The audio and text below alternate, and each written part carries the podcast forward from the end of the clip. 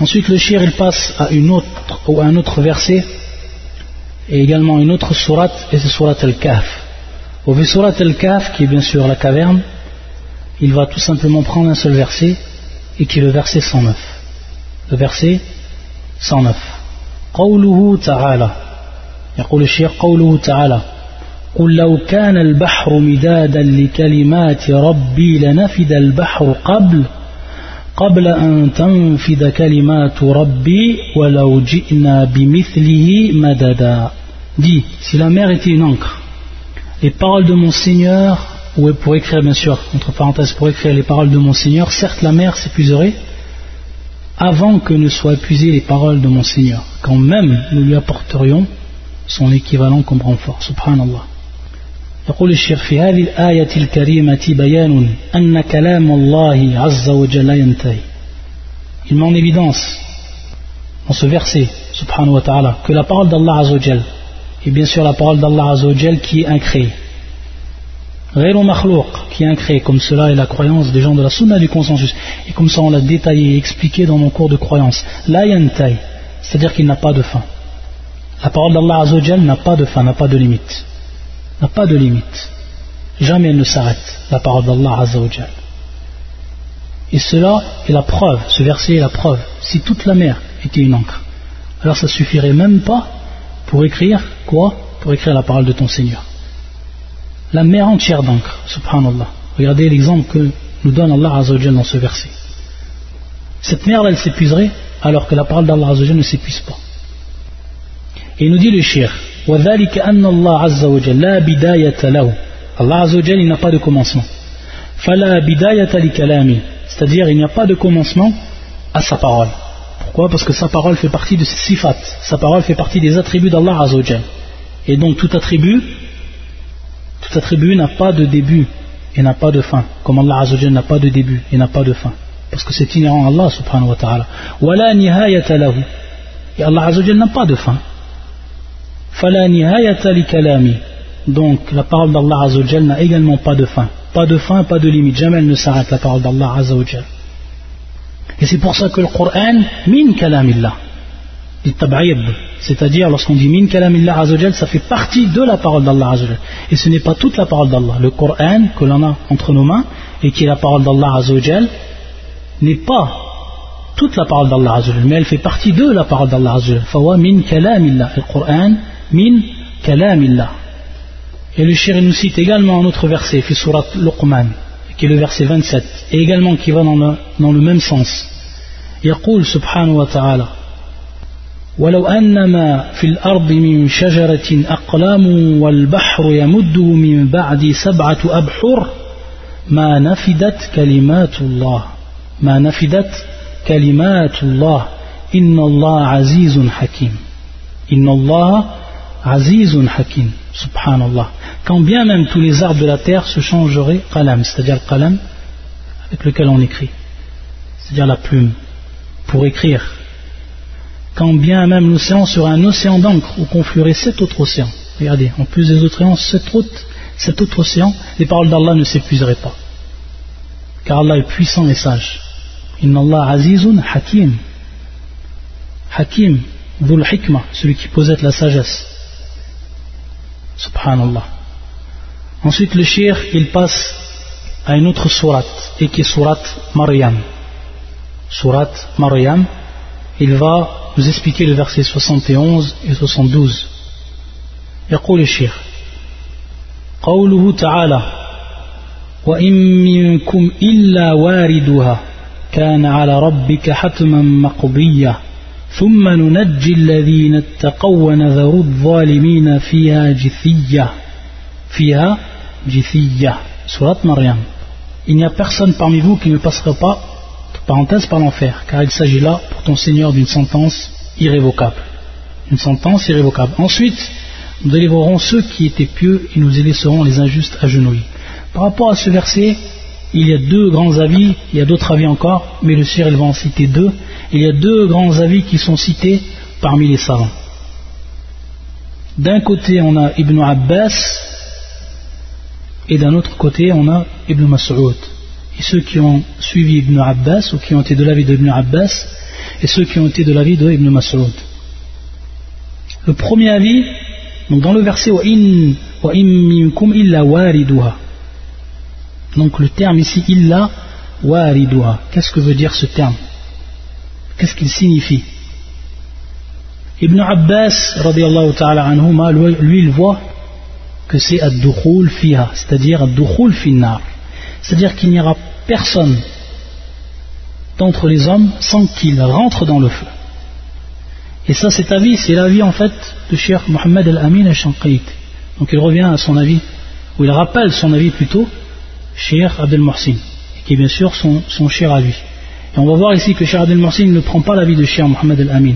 Donc on voit ici ma c'est-à-dire que il ne suit pas à chaque fois l'avis de son cher. On voit ici qu'il va avoir un avis qui est contraire à celui de son cher. Et donc le deuxième avis, et c'est donc le choix du cher, quel est, quel est cet avis? C'est-à-dire c'est le fait que l'on va passer donc c'est un passage al-murur un passage sur as-sirat qui est la passerelle que l'on traduit par la passerelle. À la qadr al-a'mal. Suivant bien sûr nos œuvres. Suivant nos œuvres. C'est-à-dire que bien sûr cette passerelle est au-dessus du feu. Au-dessus du feu.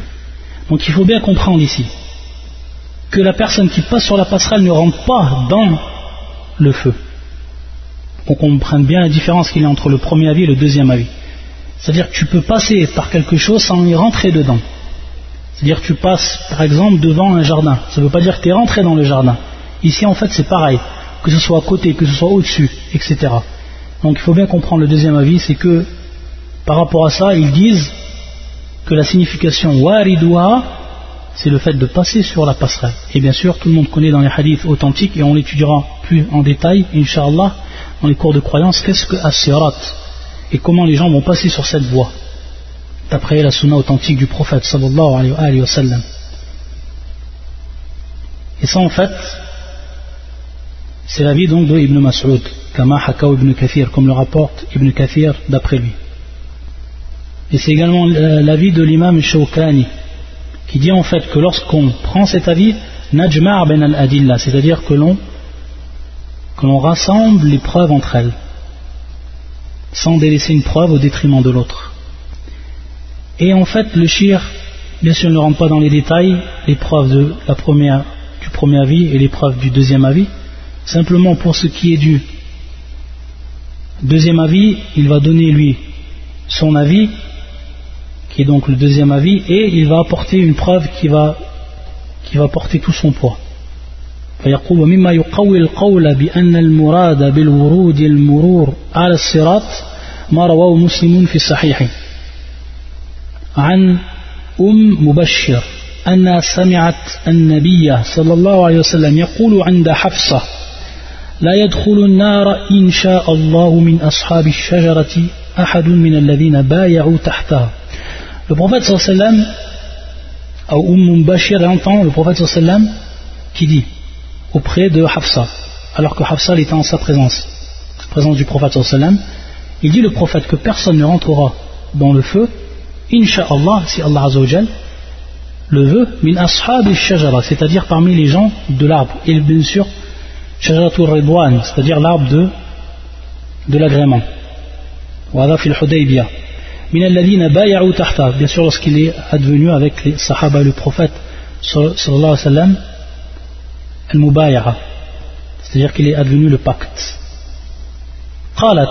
Ali Hafsa c'est Hafsa qui va parler et elle dit bala ya Rasulullah c'est-à-dire que elle va contredire au niveau de la parole du prophète sallam et comme on va le voir c'est pas une contradiction. C'est-à-dire qu'elle rejette ce que dit le prophète mais par là ou par cette, ce procédé elle va essayer de comprendre la parole d'Allah Azzawajal et qui est le verset que l'on étudie.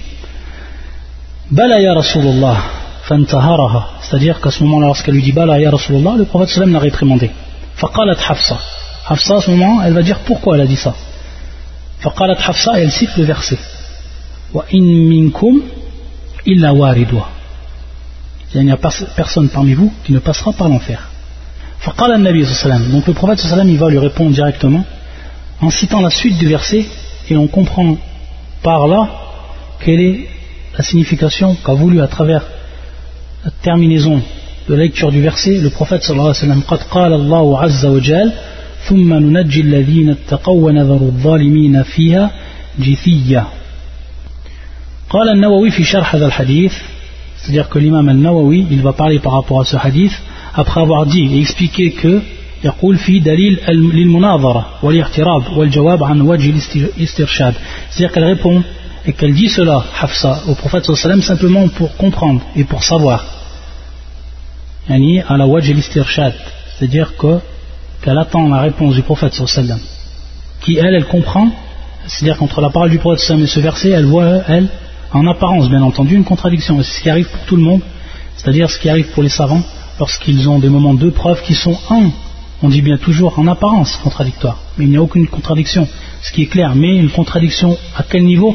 Au niveau de la compréhension humaine, c'est-à-dire notre compréhension à nous, la compréhension qu'on peut avoir de certains versets entre eux ou entre certains hadiths, c'est-à-dire des preuves de façon générale, et à partir de là, bien sûr, les savants ensuite expliquent et mettent en évidence qu'il n'y a aucune contradiction et ils apportent tout le temps les arguments pour cela. Donc bien sûr, la contradiction, c'est suivant notre compréhension à nous. Je crois que c'est une chose qui est claire. Donc ensuite il dit an al-murad bil wurud fi al-aya al-murur ala sirat. C'est-à-dire que ici on comprend d'après ce hadith que al-ma'na c'est al-murur pourquoi? Parce que le prophète sallallahu alayhi wa sallam fait comprendre à Hafsa que les gens ne rentrent pas dans le dans l'enfer. C'est-à-dire de manière ne rentrent pas directement dans l'enfer. Mais ils vont en fait passer sur la passerelle et c'est pour ça qu'il cite la, suite du verset. Ensuite, nous délivrons ceux qui étaient pieux et nous y laisserons les injustes agenouillés. C'est-à-dire qu'il y a des gens qui vont, lorsqu'ils vont passer cette passerelle, qui vont tomber et qui seront parmi les gens du feu. Et ceux qui vont la passer cette passerelle, qui vont aller jusqu'au bout donc, et donc qui ne rentreront pas dans le feu. Donc c'est comme ça qu'on comprend, qu'on comprend le verset. Et on comprend également, comme nous le fait comprendre le hadith Ibn Abdelaziz, qui est bien sûr celui qui a expliqué Al-Aqidah al-Tahawiyya, qui a expliqué la profession de foi de l'imam al-Tahawi et il dit en fait أن الورود أن ورود النار أن ورود النار لا لا يستلزم دخولها لا يستلزم دخولها c'est-à-dire que le fait que l'on passe par le feu ça ne veut pas dire que l'on ou ça n'implique pas que l'on rentre dans le feu et c'est comme ça lorsqu'il a cité le, ce hadith là il explique la parole du prophète sallam lorsqu'il a cité la fin du verset donc c'est la preuve que nous rapporte le shir pour cette question. C'est-à-dire que tout le monde va passer par la passerelle et que parmi ceux qui passeront cette passerelle, comme on le verra plus en détail, il y a des gens qui vont tomber et qui seront donc parmi les gens du feu.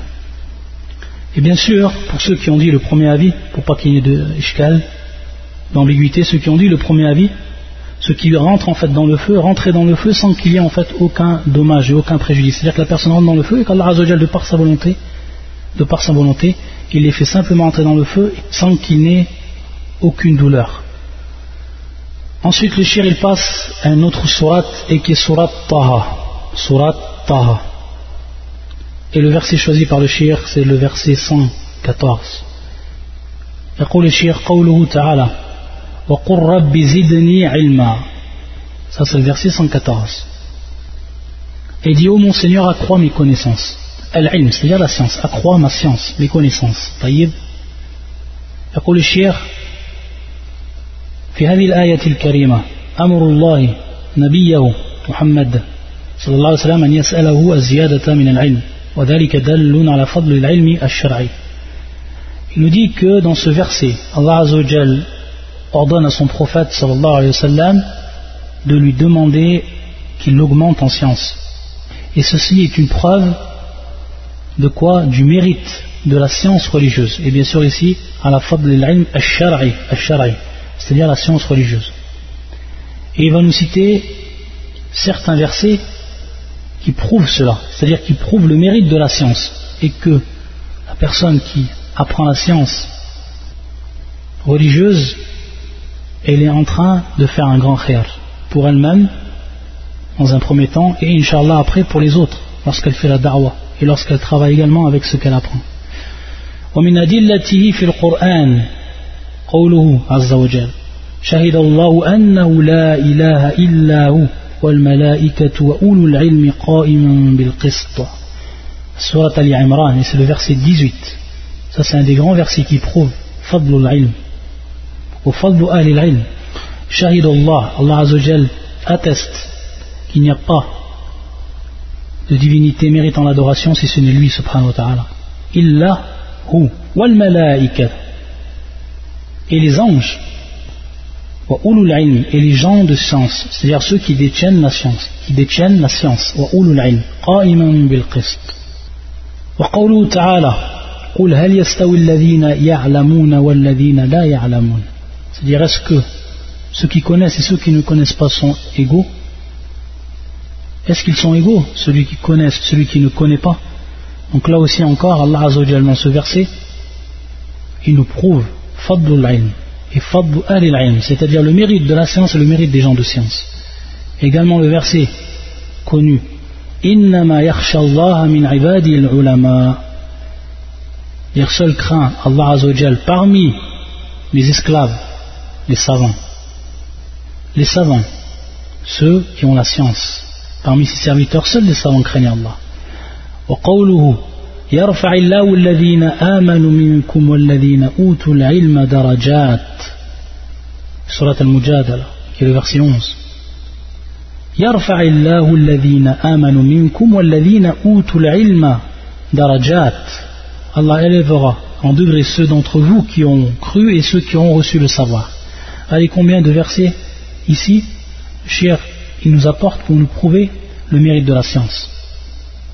Et également dans ce verset, donc, on étudie وَقُرْ رَبِّ زِدْنِي عِلْمًا يقول الحافظ ابن حجر في الفتح رحمه الله وقوله عز وجل رب زدني علما واضح الدلالة في فضل العلم لأن الله تعالى لم يأمر نبيه بطلب الازدياد من شيء إلا من العلم Il nous dit que c'est une preuve qui est claire dans le mérite de la science, c'est-à-dire qui nous prouve le mérite de la science. La cause, il nous dit, Al-Hafid ibn Hajar, qu'Allah n'a pas demandé à son prophète de demander l'augmentation d'une chose si ce n'est de la science. Subhanallah. La seule chose qu'Allah a demandé à son prophète, qu'il demande, c'est-à-dire qu'il lui demande, subhanahu wa ta'ala, c'est dans la science. Également un hadith qu'il va nous rapporter, le shir, et qui est un hadith qui est rapporté par l'imam al-Bukhari, dans son authentique. Fi babi fadl al Donc il l'a placé, l'imam al-Bukhari, dans le chapitre fadl al c'est-à-dire le mérite et le bienfait de la science. Ce hadith, c'est un hadith de Ibn Omar.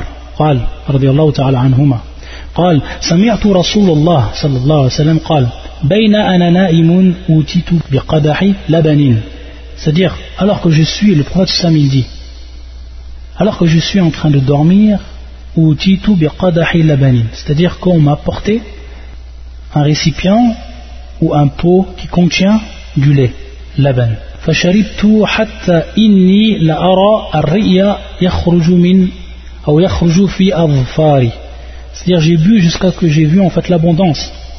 C'est bien sûr de ce lait jusqu'à qu'il sorte de mes ongles.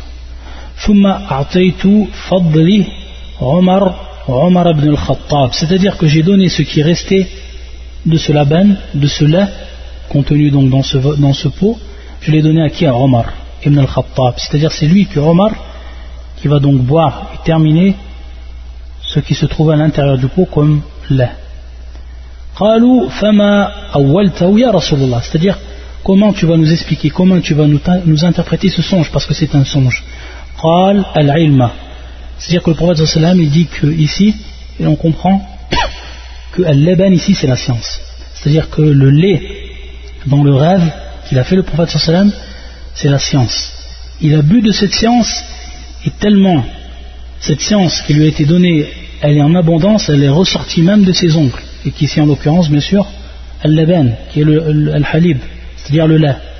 Donc on voit ici que le prophète sallam, il lui a été donné donc la science. Et également on voit Fadlu Omar ibn al-Khattab, c'est-à-dire le mérite également de Omar qui va prendre de cette science, de la science du prophète sallallahu alayhi wa sallam.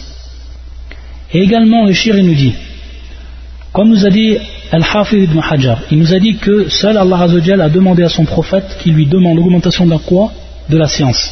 Et ici on voit dans le Firu'atun Nabi, c'est-à-dire durant le songe du prophète, ce qu'il a vu durant son songe, durant son rêve, on voit que c'est le lait qui est en question. Et on va voir en fait, c'est ce que donc nous dit le shir, que le lait c'est la seule chose dont il nous est demandé de ziyada, c'est-à-dire de l'augmentation. C'est-à-dire qu'on demande l'augmentation du lait. C'est advenu dans la sunna du prophète sallam, dans un hadith du prophète sallam qui est rapporté par l'imam al-Tirmidhi. Qui est rapporté par l'imam al-Tirmidhi. Et également par l'imam Ibn Majah, rahmatullah al-Jami'a. Ou l'imam al-Tirmidhi hassan al-hadith. Ou le hadith, il est authentifié également par Sheikh al-Albani, fi silsilati as-sahiha. Numéro du hadith 2320. قال رسول الله صلى الله عليه وسلم هذا حديث من ابن عباس رضي الله تعالى عنهما قال رسول الله صلى الله عليه وسلم من أطعمه الله طعاما فليقول اللهم بارك لنا فيه ورزقنا خيرا منه celui dont Allah Azzawajal lui a la pourvu en nourriture alors qu'ils disent Allahumma barik lana c'est-à-dire qu'Allah Azzawajal on demande oh mon Seigneur bon ça c'est une dua une invocation donc c'est bien de l'apprendre Allahumma barik lana fi on demande à Allah Azzawajal la bénédiction dans ce qu'il nous a donné. Allahumma barik lana fi, yani fi hadat ta'am. Warzuqna khayran minhu, c'est-à-dire pourvois, pourvois-nous ce qu'il y a mieux de cela. Warzuqna khayran minhu. Et on voit ici ma'na akhyar, bima'na akhyar. هذا من أفعال التفضيل التفضيل ça c'est ce qu'on avait déjà vu dans le terme khayr dans l'explication du terme khayr on a vu qu'il vient souvent comme cela, mais il veut dire akhyar, c'est-à-dire akhyar minhu, ce qui est mieux que lui. وَمَنْ سَقَاهُ اللَّهُ لَبَنًا فَلْيَقُلْ Et celui, donc هذا هو الشahid, et celui dont Allah Azzawajal l'octroie de, de lait, c'est-à-dire le pourvoi en boisson, et ici c'est le lait. وَمَنْ سَقَاهُ اللَّهُ لَبَنًا فَلْيَقُلْ اللهم بارك لنا فيه وزدنا منه شوف وزدنا منه c'est-à-dire le même dua par rapport à la nourriture اللهم بارك لنا فيه et après, c'est-à-dire, on demande à Allah Azzawajal qui nous augmente. Augmente-nous de lui. فإني لأعلم ما يجزئ من الطعام والشراب إلا اللبن c'est-à-dire qu'il il dit le prophète sallam لأعلم ما يجزئ من الطعام والشراب إلا اللبن c'est-à-dire que ici le laban il a en fait une faculté qui peut remplacer donc le ta'am ou sharab c'est-à-dire toutes les nourritures et toutes les boissons c'est pour ça que c'est-à-dire qu'à l'intérieur du laban, il y a beaucoup, beaucoup de fawaïd, beaucoup en fait de bénéfices, au niveau bien sûr alimentaire. C'est pour ça qu'il nous a demandé ici, dans ce, dans ce verset, ou parfois dans ce hadith, le prophète sallam c'est-à-dire qu'on demande à Allah ziyada. Et comme on a vu, c'est la seule chose dont on demande ziyada, et de même, dans le Coran, c'est la seule chose dont Allah a dit à son prophète qu'il demande ziyada, qui est en fait l'ilm. Et on a vu en fait la relation entre la science, dans le hadith ou dans le songe du prophète, la relation entre la science et le lait. Et c'est pour ça que, également Ibn Hajar Yaqul, il dit que l'association du lait et de la science dans un point commun, c'est un point qui est convergent, et qui est quoi? Qui est la multitude des bénéfices et des profits. Donc dans la science, il y a des bénéfices innombrables et des profits innombrables dans cette vie d'ici-bas. Et de même, pour ce qui est du lait, qui est en relation bien sûr avec l'alimentaire. طيب. Ensuite, surat Anbiya ou surat Al-Hajj, on passera surat Al-Hajj, Inch'Allah. On va s'arrêter ici, Inch'Allah, au Ta'ala. سبحانك اللهم وبحمدك أشهد أن لا إله إلا أنت أستغفرك وأتوب إليك